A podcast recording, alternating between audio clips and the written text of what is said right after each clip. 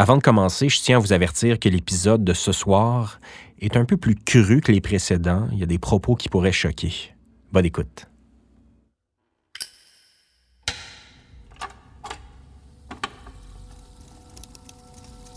Ce balado est une présentation de la Fabrique culturelle de Télé-Québec.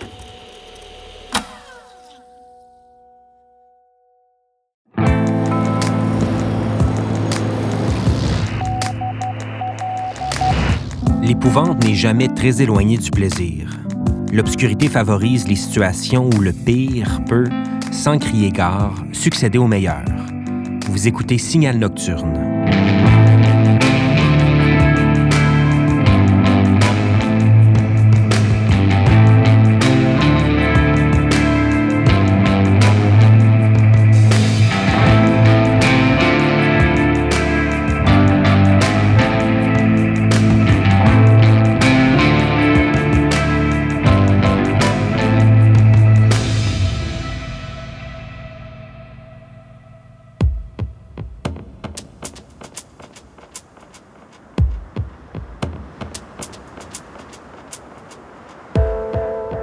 Ça fait déjà un bon moment que François et moi, on a quitté le phare du vieux Elmer dans le but avoué de changer d'air. Je suis pas prêt à dire que c'est pour changer le mal de place, parce que nos déplacements sont plus que jamais limités, mais au moins on trouve les moyens nécessaires de s'évader un peu. On a troqué les vagues pour l'asphalte, on se promène à bord d'un vieux camion noir qui rouillait comme une épave au fond d'un stationnement à notre port d'attache. Dès qu'on a posé nos pénates dans le vieux hall, un peu plus bas sur la rivière des Outaouais, tout le monde nous parlait d'une femme qu'on devait absolument rencontrer. Mi-sorcière, mi-créature des bois, chaque personne qu'on croisait dans ce centre-ville aux allures de village nous pointait en sa direction. On nous disait qu'elle avait la mémoire de celles qui ont habité cette île depuis deux siècles, la fougue des allumetières qui avaient lutté pour leur dignité, et la mémoire du territoire, de Buckingham jusqu'à Notre-Dame-du-Lot, en passant par Maniwaki, Notre-Dame de la Salette et le quartier Lambert. On avait compris que c'est elle qui mène ici. Avant de lui laisser la place qu'elle mérite, je vous annonce qu'on a un programme d'une sensualité étonnante ce soir. L'auteur et comédien Danny Boudreau nous offre un extrait de Corps céleste en compagnie de la metteur en scène Edith Patnaud, qui redonne vie, en plus de ça, au texte Selfie de Sarah Bertium. L'auteur-compositeur-interprète Geoffroy revisite sa chanson Coastline dans une session La Fab. On a aussi trouvé un extrait de Jean-Claude Germain qui livre un plaidoyer passionné sur l'écriture et l'histoire. Mais d'abord et avant tout, on fait un saut à la campagne, à la frontière de l'Outaouais et des Laurentides, où Marjolaine Beauchamp nous donne rendez-vous dans un bar de danseuses qui sert de décor à sa pièce Taram.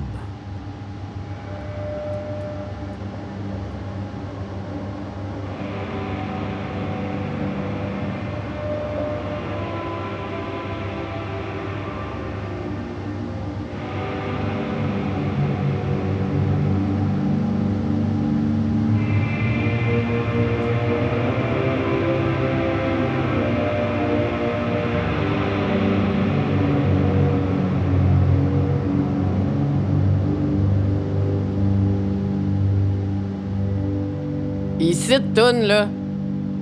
Que parce que une pilote, faut que tu te grades une paire de couilles et tout. Pas des fonctionnaires du gouvernement ici. Enlève-toi de la tête tout de suite, là.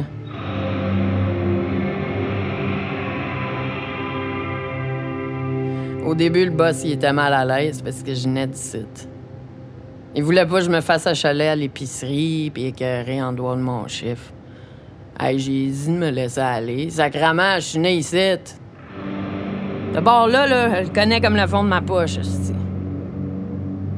Hey, il y a six ans, ma mère me faisait rentrer dans l'entrée puis mon père me way. Elle me mettait les mains sur le bord des yeux pour pas jouer les tout nus. C'était pour que mon père y rentre. C'était la seule façon. Hey, la première fois que j'ai fait dans le cul à quelqu'un, là, c'est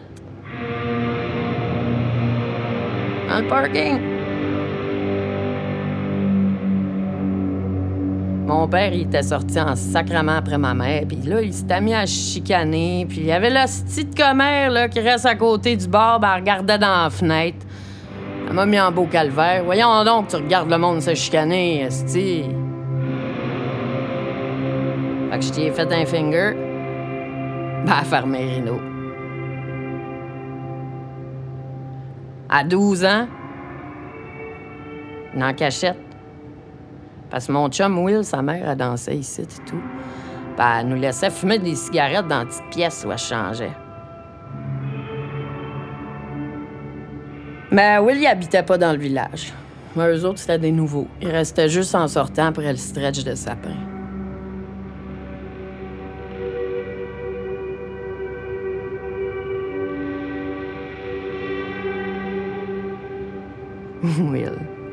Ah, t'es un beau petit gars. Il était débrouillard comme ça se peut pas, puis des beaux yeux bleus pis tout. Je l'aimais assez. Il réparait des toilettes, puis il faisait de la mécanique pour le monde du bar. Puis à la fin de semaine, ben, le monde du bar nous payait une caisse de bière, puis ils nous passaient leurs quatre roues. Puis là, on allait boire en paix dans le bois. Il est parti d'ici à rejoindre son père au BC. Un pauvre bonhomme. Quand sa femme a crissé le camp, il s'en est jamais remis. Il a décidé de déménager le plus loin possible. Il nous envoyait du pot par la malle, imagine-toi donc. Là, il essayait donc de faire venir son gars dans son bout. Puis moi, ben, je voulais pas. Qu'est-ce que j'aurais crissé là-bas avec plein d'anglais? Cas, un moment donné, ben, Will est parti. Ta mère avait lâché de danser, puis elle s'était inscrite dans NA. La gale, ma fille, hostie, était pire qu'une bonne sœur. Elle s'était mise à peinturer à la maison, à écrire les douze étapes en gouache sur le plafond. Pas qu'elle oublie, j'imagine. Puis Will, ben, il en avait son casque. Elle, il pouvait fumer son pote. Elle disait qu'il fallait qu'il suive lui tout. Fait qu'il a crissé son camp. Au début, j'étais supposé de partir avec lui pareil. Puis là, ben, il m'a dit qu'il partait piler du cash pour qu'on puisse se construire une maison en tire en revenant. hey, hein, tu sais. Will, là, c'était un rêveur. Il voulait faire des affaires originales à sa manière à lui. Mais il n'est pas revenu avant longtemps. Au début, il m'appelait à frère renversé. Il me contait ses affaires. Ah, j'étais jalouse, là, des Anglaises. Je me disais que c'était toutes des cochonnes. Parce que les films de cul, ben, tout le temps en anglais. En tout cas. Il me racontait les brosses qui sautaient avec son père. Eh, m'en rappelle d'une hostie. Hey, ils sont levés un matin tout rampe, OK? Vraiment fucking trempe les deux. Puis ils se demandaient s'ils avaient pissé dans leur culotte une fois trop sous. Mais là, Chris, les deux en même temps, en plus trempe même de leur chandail. Là, donné, euh, c'est louche, là, tu sais, cette affaire-là. Fait que là, le père, il sort dehors, hostie, peu de troc. Il se rappelait plus de rien, les deux. Jusqu'au midi, où ce que Will, ben, il a eu un flash. Fait que là, il a crié en anglais, la swamp, la swamp! Puis là, ils sont courus à la swamp, parce dans le fond du terrain, puis là, ils ont trouvé le troc calé dans le fond de la swamp. Hey! Faut que tu sais sous en hostie pour plus te rappeler de ça, là. Euh... En tout. Je sais pas pourquoi je te raconte tout ça, toi. Tu dois te dire j'ai une grande gueule. Moi, te parler à la place de qu'est-ce qu'il faut que tu fasses, faire comme du monde ici, OK? La première place importante pour toi, Toon, c'est le stage. C'est là que tu montres que c'est que t'as dans le ventre. Quand c'est pas une graine. ah, pour vrai, Toon, là, le stage, c'est ton Klondike, OK? Faut que tu flashes, là, même si t'as rien aimé. Ben, si la musique a fuck, tu sais, Michel, là, il est bien fin, mais il est pas vite vite. Des fois, il y a un slack entre le début de ta tune puis ta danse. Il dit c'est parce que son ordi lag. Moi, je sais que c'est parce que ça il fait pas de voir des boules, ça le déconcentre. En tout cas, il est pas méchant, là, il est juste bien fatigant. Et puis à voir sa face, là, tu peux pas t'empêcher de te demander qu'est-ce que sa mère a bien pu t'inquiéter pendant qu'elle est en ballon. Saint bol. Fait que moi, là, ben, je l'ai fait rentrer ici à 16 ans pour qu'il s'occupe de la musique. Il en écoutait plein, me suis dit qu'il serait bon. Puis pendant qu'il serait ici, ben, il ferait pas de couplate. Hey, Toon, ça te dérange si je me fais un café?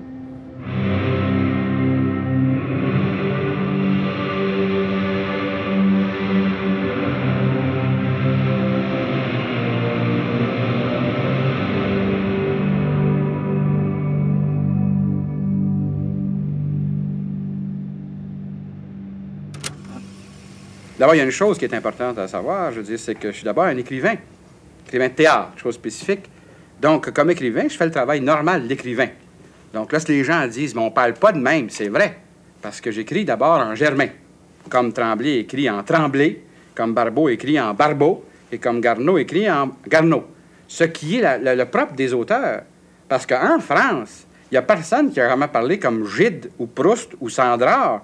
Et Dieu seul sait que ce sont trois auteurs français qu'on cite dans les, petits, manuels, mais qui n'ont rien à voir l'un avec l'autre. Ce sont des Français différents. C'est des écrivains. On prend une matière linguistique. Puis je veux dire, euh, puis il y a aussi, mais il n'y a pas seulement ça, il y a toutes les, émotions, toute la, culture qui est charriée d'histoire, puis on s'en sert, puis il faut communiquer avec le public directement et immédiatement.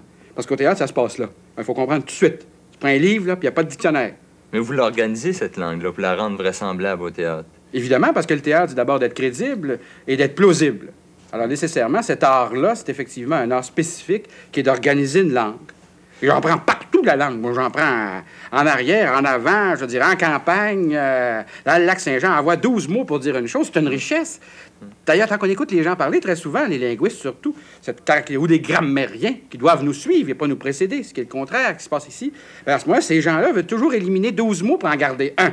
Moi, je trouve qu'en avoir 12, c'est une richesse, puis de temps en temps, on s'en sert d'un, de temps en temps d'un autre. Est-ce que vous êtes d'accord avec une diversité de langues au théâtre, qu'on présente euh, des pièces... Euh, Mais est-ce que je suis d'accord avec une diversité de monde?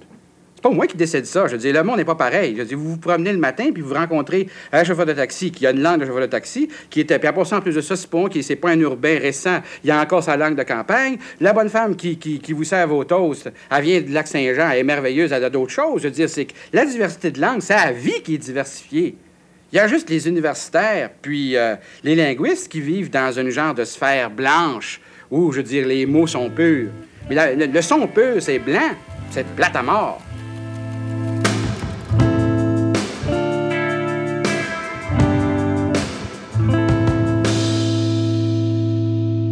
Vous avez peut-être reconnu la voix et l'énergie de l'écrivain et dramaturge Jean-Claude Germain. C'était à l'émission L'âge de la parole de Radio-Québec, une archive qui date de 1976 et je vous invite à la visionner sur lafabriqueculturelle.tv. De Notre-Dame-du-Lot, on passe au Saguenay-Lac-Saint-Jean dystopique, imaginé par Danny Boudreau. Au début de l'année 2020, le Centre du théâtre d'aujourd'hui présentait sa pièce Corps céleste, mettant en vedette Gabriel Favreau, Brett Donahue, Louise Laprade, Julie Le Breton et Evelyne Rompré. Dans ce texte publié au Cartanier, le personnage de Lily retourne dans sa maison natale alors qu'une guerre pour le pétrole fait rage dans le Nord. En compagnie de la metteur en scène de la pièce, Edith Patnaud, Danny Boudreau nous invite sur un plateau de tournage pornographique dans un verger érogène. Danny incarne le personnage de Lily et Edith celui de Florence. Ouvre. Ouvre, ouvre. Plus. Oui, voilà. Pour tout vous dire, la lumière est compliquée aujourd'hui et tu vas devoir écarter sa fesse comme ça pour qu'on te voit mieux entrer. C'est trop timide. Voilà, vous êtes professionnel. On commence par le wide, muqueuse immaculée, gros plan vaginal sodo. Le ciel se complique. Pause. Vous êtes beau, ça marche ensemble, vous me rendez nostalgique. Adam me demande C'est toi qui as écrit le scénario? Malheureusement, non. Ève ne parle pas, c'est dans le contrat. Elle se contente d'un regard bulgare. Je passe le temps. Sinon, Adam, tu ferais quoi pour améliorer le sort de l'humanité? Moi? Euh, fourré. Fin de la pause. Ça tourne. Ève, regard solitude, prend pomme, doigt et doigt et doigt, honte. Arrivée d'Adam, regard pomme, regard noir. Ève, lèche pomme, caresse sein. Vas-y, Ève. Plus, plaisir, honte. Pense à Botticelli. Une inspiration, oublie ça. Adam avance, ouvre jambes, four en white, four en close, four efficace et les fluides manquent. Pause. Lubrification d'Ève. La vulve d'Ève est imberbe. Je tombe dans la lune. Je suis dans la lune de sa vulve. Je me revois dans le bain avec ma sœur à 8 ans. Même qualité de vulve. J'ai besoin d'une autre pilule, Lily. Adam a débandé. Par éthique professionnelle, Ève le suce un peu. Adam, tu en as déjà pris deux. Ce n'est pas ma journée, Lily. Tu ne fais pas ton âge, Adam. Tu es beau, officiellement beau. Il redevient dur. Flatter l'orgueil est la plus efficace des masturbations. Je fais ma légère, mais l'ambiance est pesante. On est low staff, le plateau se déserte peu à peu, l'assistant caméraman aujourd'hui. Lily, est-ce que tu feras autre chose quand tout sera terminé? Moi? Euh, J'aime la botanique. Tu flirtes avec toutes les réalisatrices comme ça, Adam? C'est la première fois que je travaille avec une réalisatrice. Il ajoute Moi, je fourrerais même avec des animaux.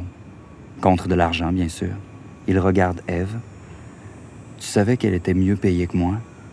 Je regarde Adam qui regarde ailleurs.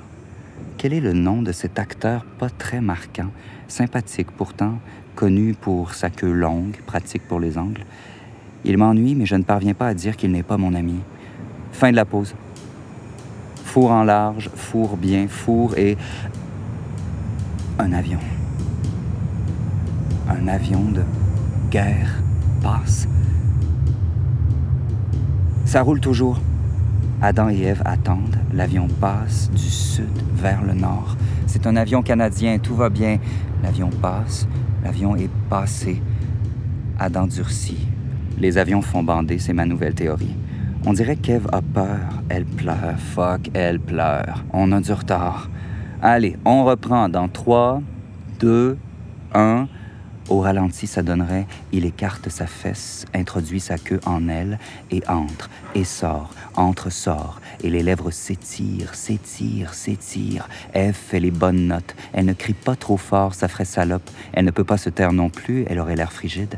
Ève gémit en cadence, comme moi. Je pense à ma vie, dedans, dehors, dedans, dehors, ma vie. J'ai, j'ai, j'ai sur les fesses d'Ève. Le visage n'est pas dans le contrat. Ève vient, mais ne vient pas. Ève, Ève, viens voir le moniteur. C'est morne, morne, morne. Est-ce que ça t'est déjà arrivé d'être vraiment obscène, Ève? Par obscène, je veux dire irreprésentable. Je te parle d'abandon. Qu'est-ce qui te fait rire, Adam? Touche-toi, Ève. Pour de vrai, circulaire et lent, vraiment, et les seins, doucement. Mais je t'en prie, coupe-moi ces ongles-là, tu vas te blesser les lèvres. Bruit d'avion. Tous se figent. L'avion arrive du nord, tous s'affolent, se dispersent, la perche tombe par terre, le bruit m'assourdit. Un avion russe, l'avion passe, passe et passé. Aucun obus, aucun missile, fausse alerte. La scène est bonne et complète. Tous fuient. Ève me dit Fuck you. Adam me donne sa carte. Le soleil descend. Crépuscule de la porno canadienne. Me voilà seul dans le verger. Je vais dans ma roulotte, me démaquille, regarde mon téléphone, silence post-coïtal.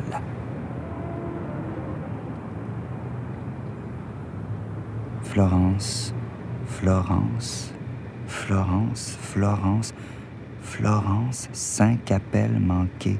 Je prends mes messages, main libre. C'est comme si Flo était là, soudain.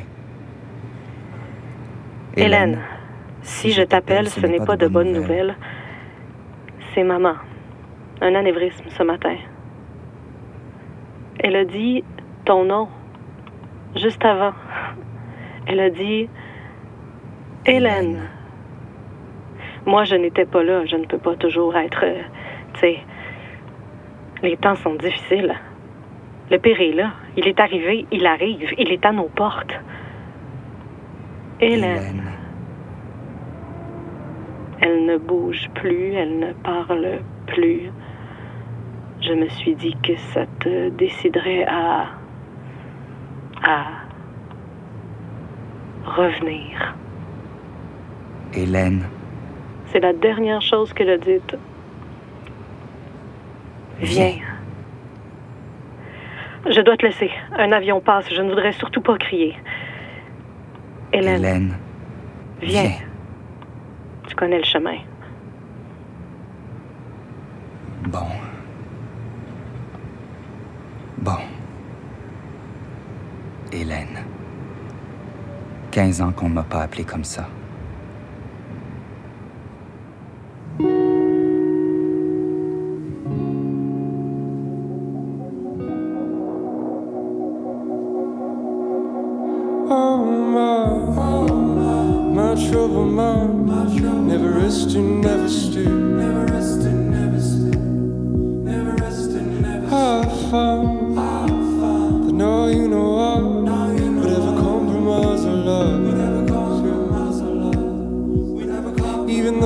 Though I sound selfish, I'm alright, better off your mind.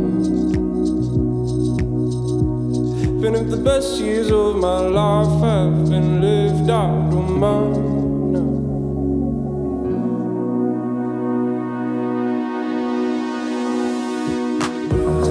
been strolling on the coastline, staying outside.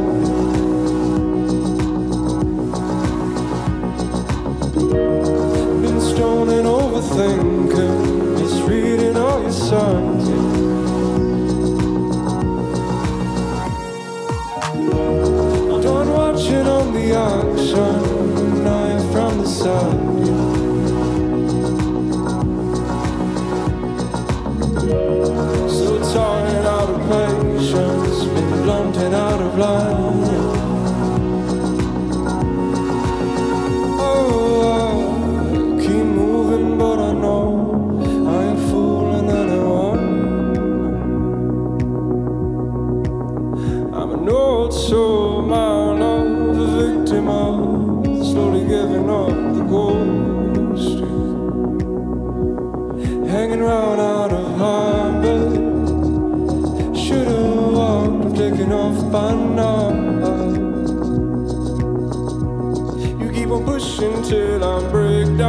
a brick or mine.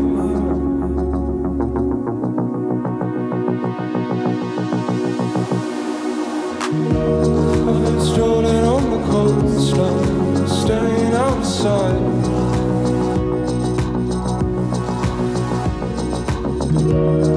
It's strolling over thinking, misreading all your signs.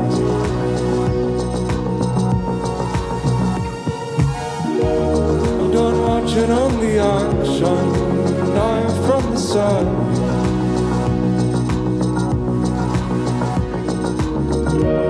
So tired of patience and plumped in out of love.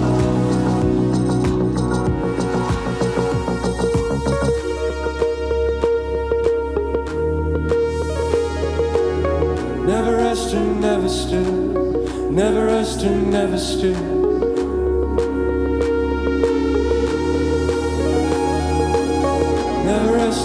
Never still. Never resting, never still. I've been stolen on the coastline, staying outside.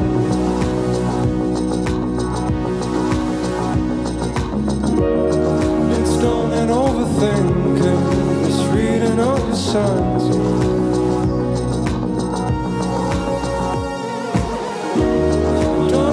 On the auction, I from the side.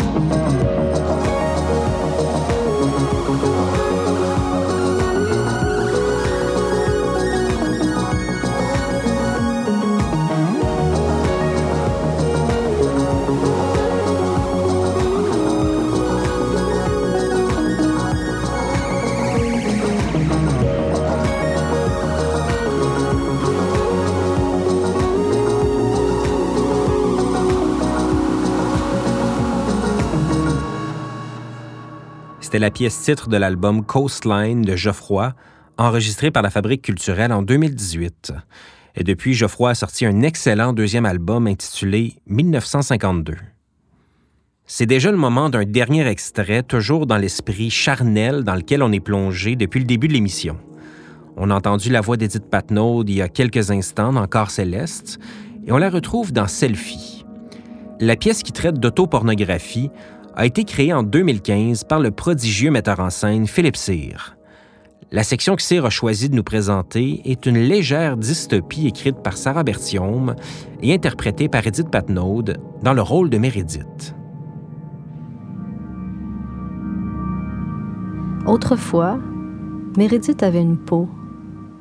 C'était une peau de rousse, fragile, laiteuse, constellée de taches de rousseur. Une peau un peu rugueuse au coude et au talon, mais très douce sur la nuque, le ventre et l'intérieur des cuisses. Une peau blanche et fine, particulièrement sensible au soleil et au grand froid de l'hiver. Depuis toujours, Meredith aimait qu'on regarde cette peau. Très tôt, elle avait pris l'habitude de la prendre en photo, sous tous ses angles, toutes ses coutures.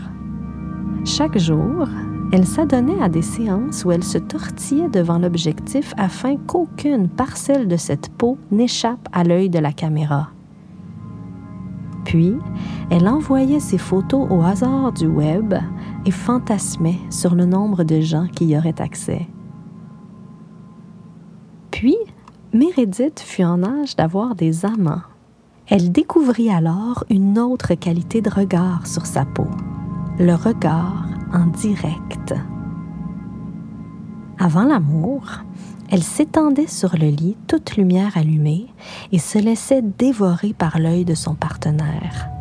Elle aimait qu'il la découpe plan par plan, centimètre par centimètre. Elle aimait qu'il la voie telle qu'elle était, offerte, ouverte, béante, parfaitement nue.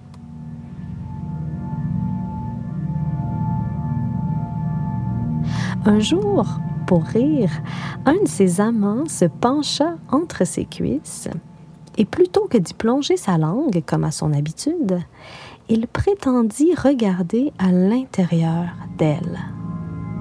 Cette phrase plongea Mérédith dans la plus profonde, la plus indescriptible extase. Cette idée qu'on regarde à l'intérieur de son corps était de loin la chose la plus érotique qui lui avait été donnée d'entendre. Cet amant avait raison. La vraie nudité ne se trouvait-elle pas à l'intérieur de sa peau? Peu de temps après cette révélation, Mérédith commença à se sentir mal.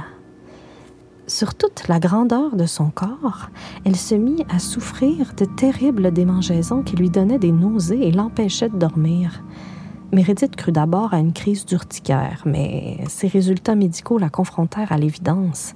Elle sentait sa peau. Cette peau qu'elle avait tant aimée tant montré lui était devenu comme une couche de vêtements inconfortable, un voile épais entre elle et le monde, une barrière absurde entre son corps et le regard des autres. Sa peau était devenue un emballage superflu dont elle devait à tout prix se débarrasser.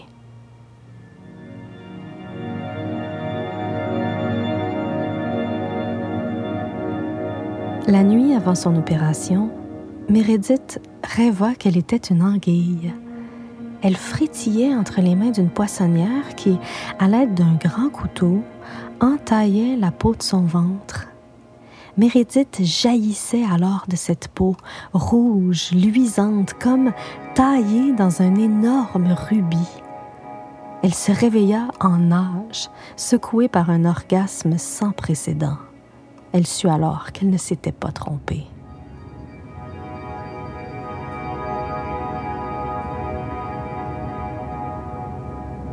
Meredith émerge doucement des vapeurs analgésiques. Elle est seule dans sa chambre d'hôpital. Sur la table de chevet, elle trouve deux choses. Un bouquet de fleurs envoyé par sa mère et son ancienne peau, qu'on a nettoyé, tanné, puis rangé dans un sachet hermétique. Meredith prend le sachet entre ses mains et l'étudie. Sa peau lui semble si blanche maintenant, si morte, si inutile. Meredith repose le sachet et se dirige vers le miroir afin d'admirer sa nouvelle nudité. Le résultat est foudroyant. Elle voit tout. Ses muscles, ses nerfs, la circulation effrénée de son sang dans ses veines. Elle se voit enfin telle qu'elle est, rouge, palpitante, parfaitement nue. Enfin, pas tout à fait encore. Car afin que son corps s'habitue à ce changement drastique de constitution, les médecins ont recouvert ses chairs vives d'une mince pellicule transparente, semblable à du papier de riz. Meredith touche le film du bout des doigts. Elle se sent comme un appareil électrique, un micro-ondes, tiens, dont l'écran a été recouvert afin de le protéger. Elle est un téléphone neuf, fin prêt à être déballé.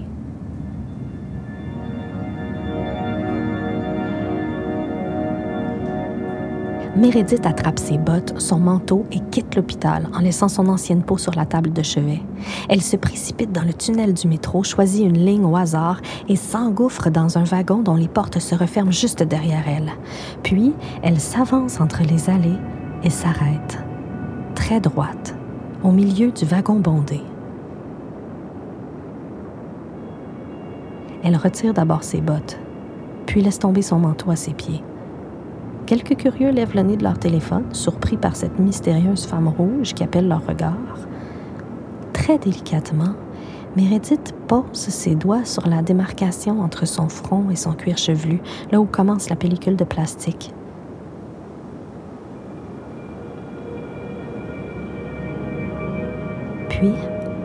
De petits frottements répétés, elle commence à la décoller. La pellicule se détache, par fragments d'abord, puis par grands lambeaux. Apparaît alors le visage écorché de Meredith, puis son cou, puis ses épaules, ses bras, son ventre, son sexe et tout son corps, enfin, à vif, à vue. Ça y est. Meredith est complètement nue.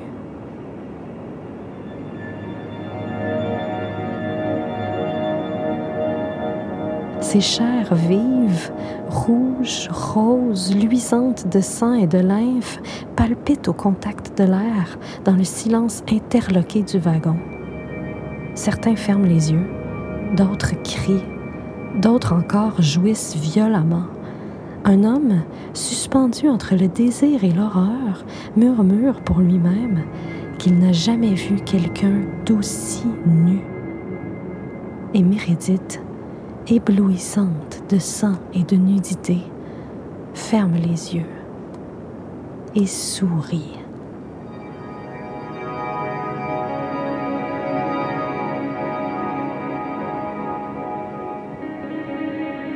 C'était Edith Patnaud dans Selfie, une création de Philippe Cyr et un texte de Sarah Bertium.